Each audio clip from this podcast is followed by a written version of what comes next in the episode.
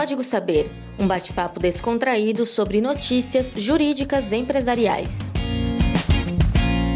Nós temos aí quatro notícias bem interessantes. Uma delas diz respeito a um conflito entre uma grande, aliás, duas grandes empresas, né, a Plurimus e a White Martins, a respeito de um contrato de assessoria na área tributária, uma assessoria jurídica tributária que se propunha a fazer um buscar um benefício, buscar uma compensação tributária, mas que aparentemente a coisa não saiu como esperado e isso surgiu um embate entre essas empresas. Vamos comentar também um caso sobre a aprovação de contas da administração, suas consequências e as vedações que a lei traz Falaremos também sobre fraude em e-commerce e, enfim, uma matéria que ganhou um pouco de repercussão recentemente a respeito das empresas que estão ajuizando ações de regresso, que são aquelas ações que buscam, perante o funcionário, ressarcir o dano que ele causou para a empresa.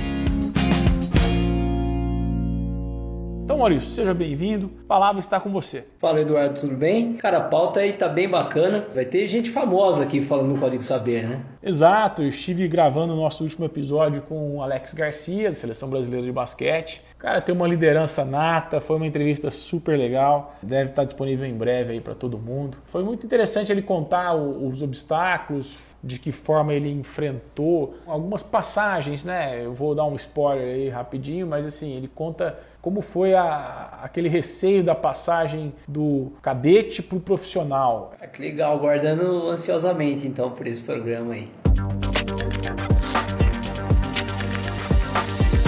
Caso Plurimus versus White Martins. A Plurimus foi contratada pelo White Martins para prestar serviços de assessoria jurídico-tributária. Na prática, eu acho que todo empresário já se deparou com algum tipo de abordagem nesse sentido que é aquela por meio da qual as empresas oferecem uma auditoria, uma consultoria, enfim, para verificar se os impostos que elas estão recolhendo estão corretos e verificar eventuais benefícios fiscais que essas empresas têm e que não estão aproveitando. O ponto aqui é que o, serviço contratado não gerou o benefício esperado. A White Martins buscou responsabilizar a, a Plurimus pelos prejuízos que ela gerou diante desses fatos. O caso ele envolveu aí uma discussão muito forte com relação a qual é a natureza da obrigação destes prestadores de serviço perante a White Martins, se de resultado ou se de meio. E a maneira melhor de explicar isso daí, eu inclusive consta do acordo, é um trecho em que se faz a comparação com os serviços médicos, né? E que ele fala o seguinte: olha, os serviços de meio são os serviços, essas cirurgias de emergência que não são, não estão enquadradas nas cirurgias estéticas ou eletivas. São situações em que o, o médico ele está obrigado a cumprir o, o seu o dever de diligência, o dever de perícia, de atuar de maneira correta dentro dos protocolos, enfim. Agora, se mesmo atuando dessa forma ele não gerou o benefício esperado, não gerou o resultado esperado, ele não tem um compromisso com o resultado final. O compromisso dele é atuar de maneira técnica, de maneira correta. Por outro lado, nós teríamos aí as cirurgias estéticas, por exemplo, ah, vai lá fazer uma cirurgia plástica. E aí, nesses casos, ah, eu quero diminuir o tamanho do meu nariz. Se você chega, faz uma cirurgia dessa e o tamanho do seu nariz não diminuiu, quer dizer, o resultado esperado não foi alcançado. Mas o médico, ele se compromete com o resultado nesses casos, porque você buscava algo muito específico. Você não pode sair pior que você entrou, né? Exatamente. Essa diferenciação entre obrigações de meio e obrigações de resultado,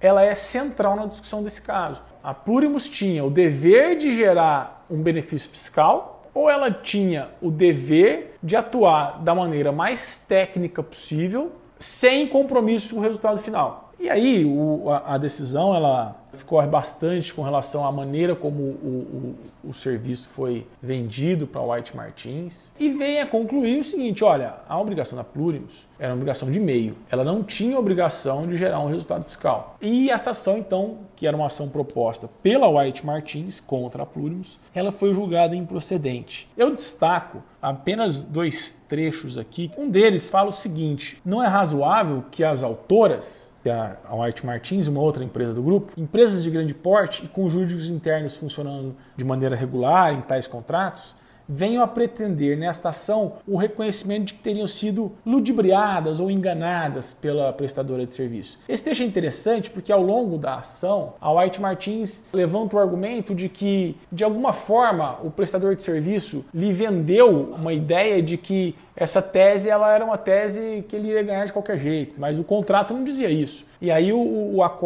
diz o seguinte: olha, uma empresa desse porte, desse tamanho, é, não vai ter um jurídico, uma assessoria jurídica capaz de mostrar para ele que o contrato que ele estava celebrando era um contrato de obrigação de meio? Tem um termo que eu acho que é bem bacana, que chama assimetria informacional. Assimetria é quando, por exemplo, você tem uma discussão com uma. Ah, você compra um carro, vai, por exemplo. Quando você vai litigar com alguém que detém uma quantidade de informações técnicas muito grande que você não tem, ocorre essa diferença, né? Assimetria, é assimétrico mesmo essa relação. Nesse caso não há, né? Você tem um corpo jurídico interno de uma grande empresa que ela pode saber muito bem o que, que é viável, o que não é, o que, que pode ser atingido, o que, que seria um milagre, porque ela coloca na, no corpo da ação como se ela tivesse sido enganada, né? Tinha um dever de, antes de fechar um, um contrato desse tipo, compreender entender os riscos envolvidos. Então, quando eu penso nesse caso, e até assim, especialmente no momento em que a gente vive, com uma gravidade de prejuízos econômicos tão grande, a abordagem dessas empresas é crescente num momento como esse. E ela é muito sedutora, porque você olha ali na sua frente números que, olha, vou ter uma economia, vou ter uma compensação, vou ter uma recuperação de dinheiro, mas tudo isso tem que ser analisado de uma forma muito cautelosa essas teses, elas, exceto em algumas situações que elas já estão muito bem pacificadas, no geral elas são teses que estão em construção. Então você, muitas vezes, eu não vou dizer que faz uma aposta, mas você corre um risco. Tem um trecho até do acórdão da decisão do STJ que eu achei bem interessante, que ele fala assim, abre aspas, que toda situação ela envolve riscos. O julgador, ele chamou atenção para as duas partes. Talvez até não fosse algo para se oferecer, nem para se aceitar. Essa tomada de decisão, ela envolve sim você compreender o risco para poder é, se for realmente decidir por se expor a todo esse risco, tomar medidas que possam minimizá-los. E não tem como fugir do dito popular, né? E é dito popular porque se mantém, né? Quando a esmola é demais. Exatamente. Quando se oferece um benefício muito grande, um êxito muito elevado, que foge proporcionalmente do que o mercado oferece, é preciso cautela. É interessante que, dentro de toda essa abordagem, o tribunal ainda considera essa análise de quem são os sujeitos envolvidos. Fala, olha, esses dois sujeitos envolvidos são sujeitos que sabem muito, muito bem o que estão fazendo. Depois a gente deixa no link para o pessoal ver aí é, o recurso especial número 1 milhão 659.893. Fica a dica aí para quem quiser estudar o tema. Bom, e na sequência, vamos falar um pouco aí, Maurício, de fraudes em e-commerce. Conta pra gente o que está acontecendo. A gente vai falar um pouquinho agora como que o judiciário ele está abordando essa questão, né? Qual que é a visão do judiciário? E vamos partir da análise de dois casos envolvendo OLX e o Mercado Livre. Eu não sabia desse nome, até tem um, um nome específico para esse tipo de site que chama sites intermediadores. E aqui a gente vai analisar uma decisão do Superior Tribunal de Justiça e outra da terceira turma recursal do Distrito Federal. Ambas foram veiculadas no, no, valor econômico. Mas primeiro, como é que funciona esse tipo de site, né? Chama site intermediadores. Ele faz essa intermediação, ele facilita a aproximação de um vendedor e de um comprador no ambiente virtual. Ele também tem um outro nome que chama consumo colaborativo e ele tem um caráter triangular, porque são três pontas, né? Você tem o ofertante, aquele que quer vender o produto, você tem o adquirente, aquele que está buscando, e um site de intermediação. Nesse caso específico, a gente está falando do ALX e do Mercado Livre. Qual que é a função do site, né? Aqui eu vou até usar uma analogia.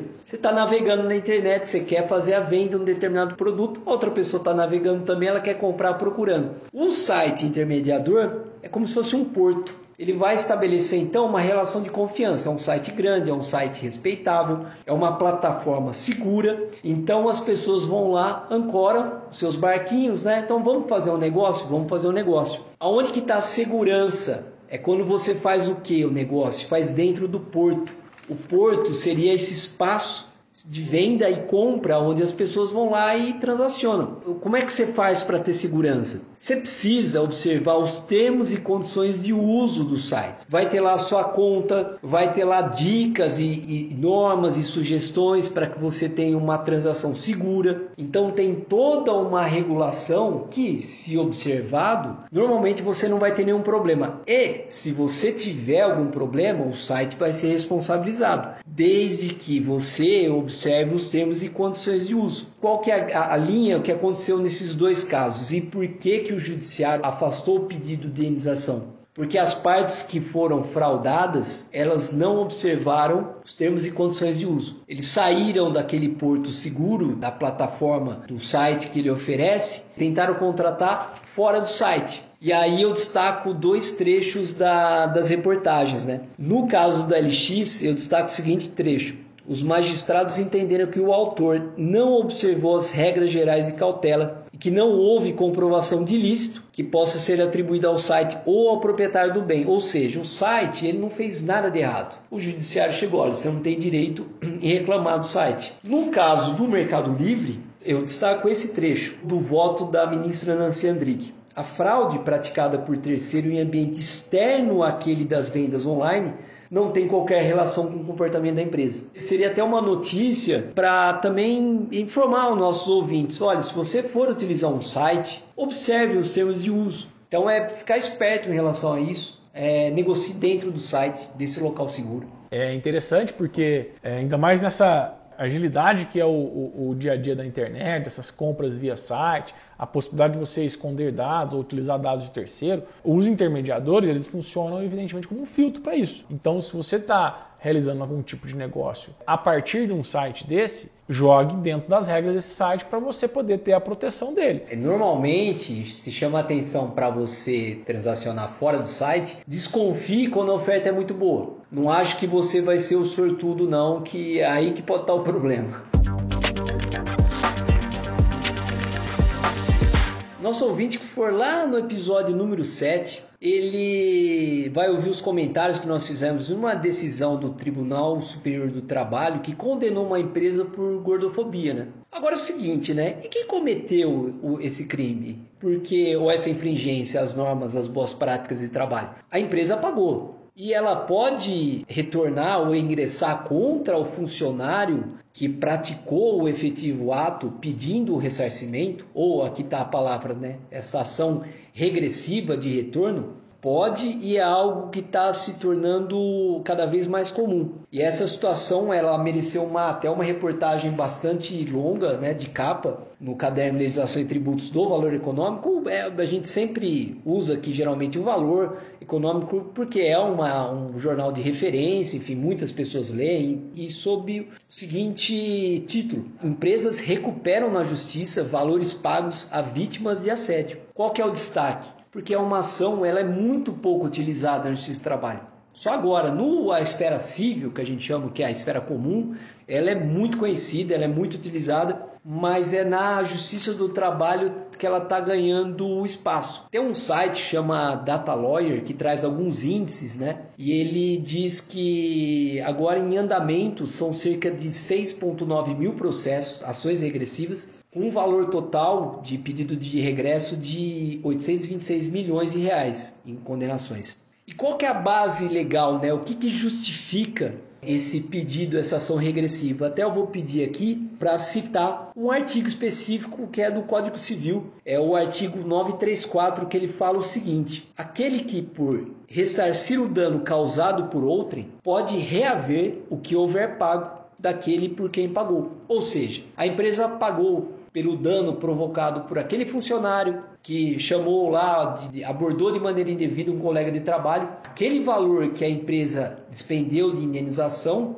sim, ela pode ir atrás do funcionário que muito provavelmente foi demitido por justa causa e também tem que vai ter que ressarcir a empresa. Isso até é um instrumento que tem um caráter pedagógico, né? Além do treinamento que, a, que as empresas têm que dar, mas os funcionários também vão começar a ficar um pouco mais é, cientes e até espertos que, opa, peraí, Se eu causar algum dano à empresa, a empresa vai entrar no meu lugar e vai pagar, tudo bem, mas eu posso posteriormente ser acionado. É fundamentalmente eu vejo mesmo por esse, caro, é, esse caráter de educativo. Você vai pagar se você agiu de forma inadequada com o seu colega de trabalho, você vai responder por isso. Esse regresso, né, esse direito de cobrar o funcionário pelos prejuízos gerados, ele não se limita, né, aos casos de assédio. Os casos de assédio chamam a atenção porque as empresas investem pesadamente em treinamento com relação ao comportamento profissional, a você respeitar as pessoas, a você, como líder, não impor práticas que são práticas não recomendáveis. Então, as empresas investem pesadamente nisso e, é claro, esperam que os funcionários que são treinados, que são enfim, são, recebem todo o, o suporte necessário para liderar as equipes, que eles não desviem a conduta.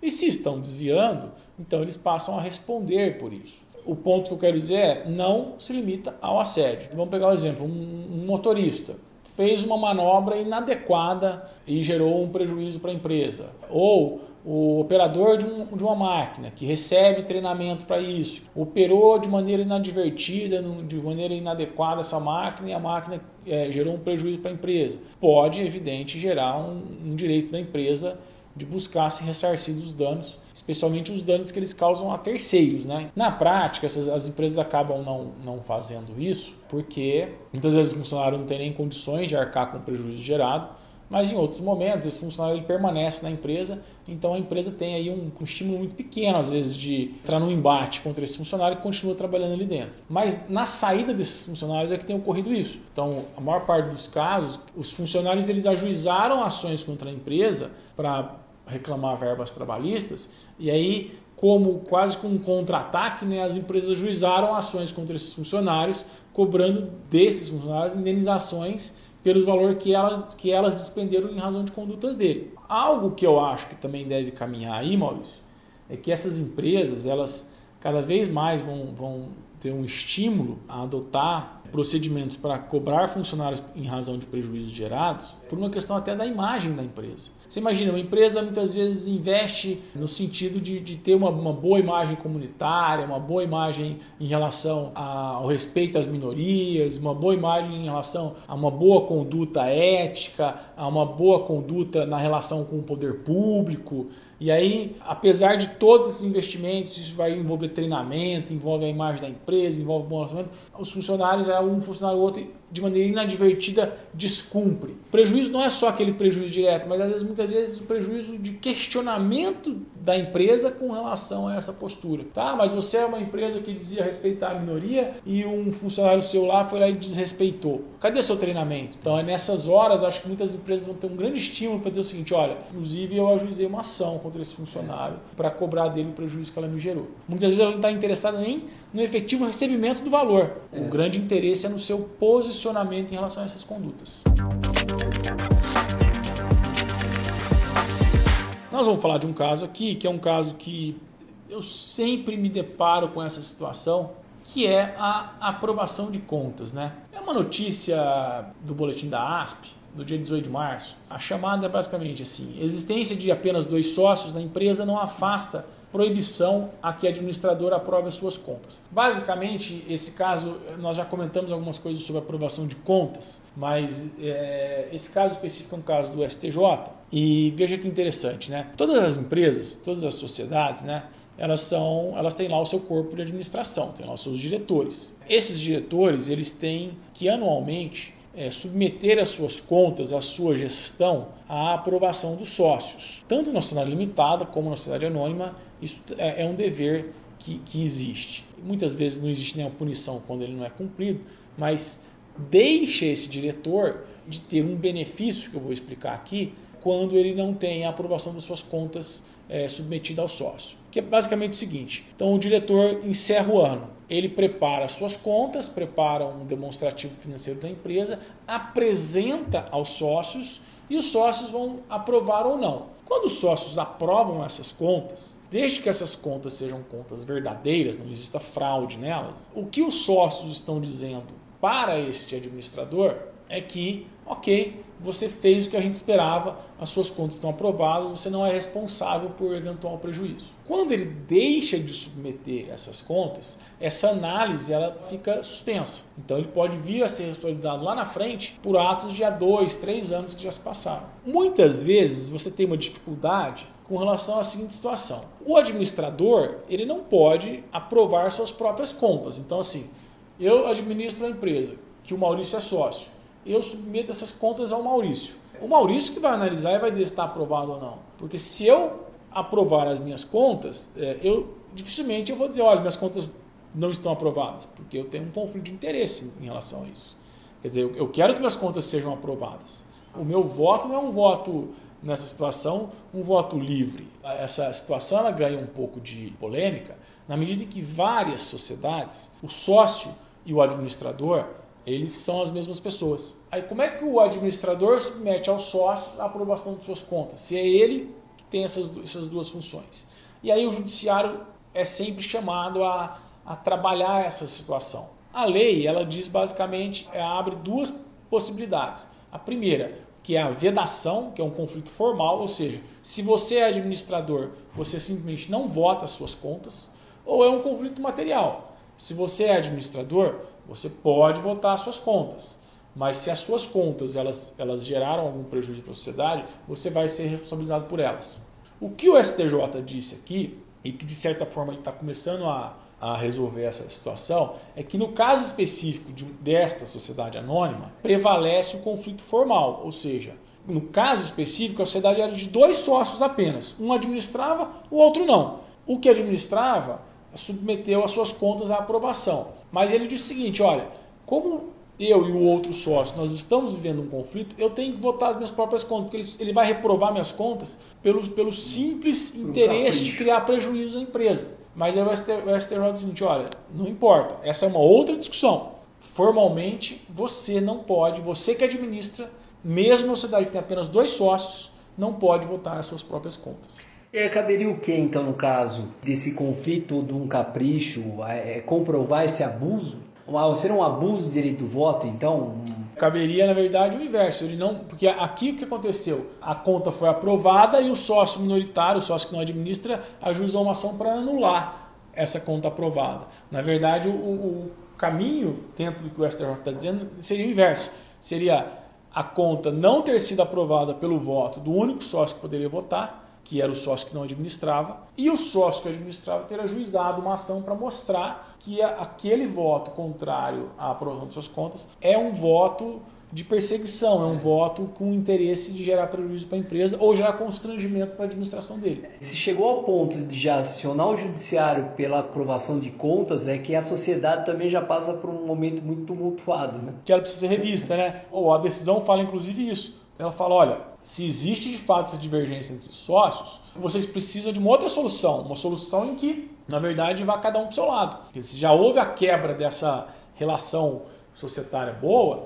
então de, não dá para continuar como sócio. Então, discutir a administração é você discutir algo menor dentro de um problema é. maior que você tem hoje. Por outro lado, é importante essa discussão, e aí eu chamo a atenção para todo aquele que exerce algum poder de administração, de, de diretoria em alguma empresa, que de fato é anualmente buscar a aprovação de suas contas, ou buscar ao menos a análise das suas contas para que os sócios deliberem sobre elas, porque isso vai te dar segurança de que você responde por períodos menores. Então, período determinado. Então, ó, você não vai responder por, por um período, nunca houve nenhuma análise sobre sua administração. Especialmente em sociedades que o clima é harmonioso, uhum. enquanto ele é harmonioso, você submeter as contas, que os votos são, são realizados de maneira no interesse da sociedade, de fato, de maneira livre, enfim.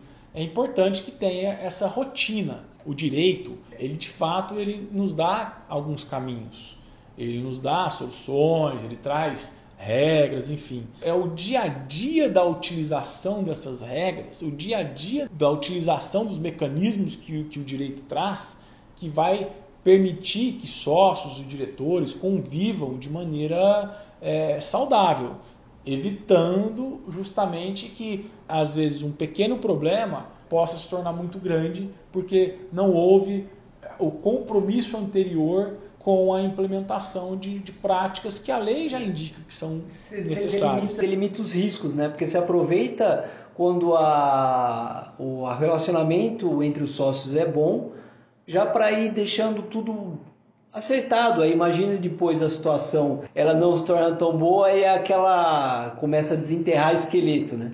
Eu ia falar exatamente esse termo, que eu, eu até costumo tirar os esqueletinhos do armário, né? é, né? Então, é. se a relação agora não tá boa, aí cada um tenta olhar um, algo mal resolvido. Então, por isso que eu digo, o direito ele traz solução para as coisas que foram mal resolvidas? Traz. Agora, se elas são resolvidas desde seu início e há tratamento para isso, especialmente no momento que há harmonia, você não vai precisar dos remédios jurídicos para solucioná-las. E muitas vezes, não se engane, os remédios jurídicos são dolorosos, especialmente no ambiente societário, no ambiente empresarial. Não que o direito traga boas ou más decisões, ou melhores ou piores decisões que os gestores, mas o direito, o judiciário especialmente, ele traz decisões mais demoradas, o que por si só já é ruim. Vamos falar do livro então. A bola, o livro, literatura é com o Maurício. Então vamos lá. Cara, um problema, uma questão que a gente está vendo cada vez mais na mídia, aumento de casos de depressão, ansiedade, as pessoas até uma questão profunda de falta de sentido às vezes na vida, né?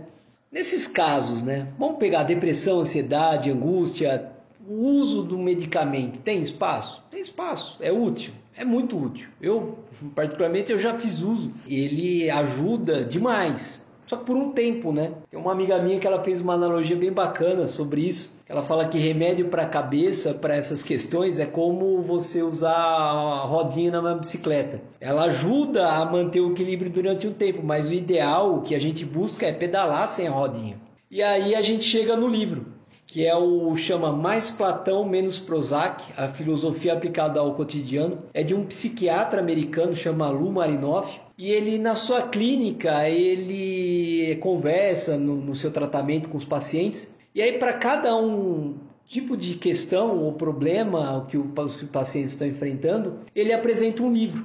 Então aí ele traz uma lista muito grande de filósofos e Epicuro, Epiteto, Heráclito, Thomas Hobbes, enfim, uma grande lista de, de, de filósofos.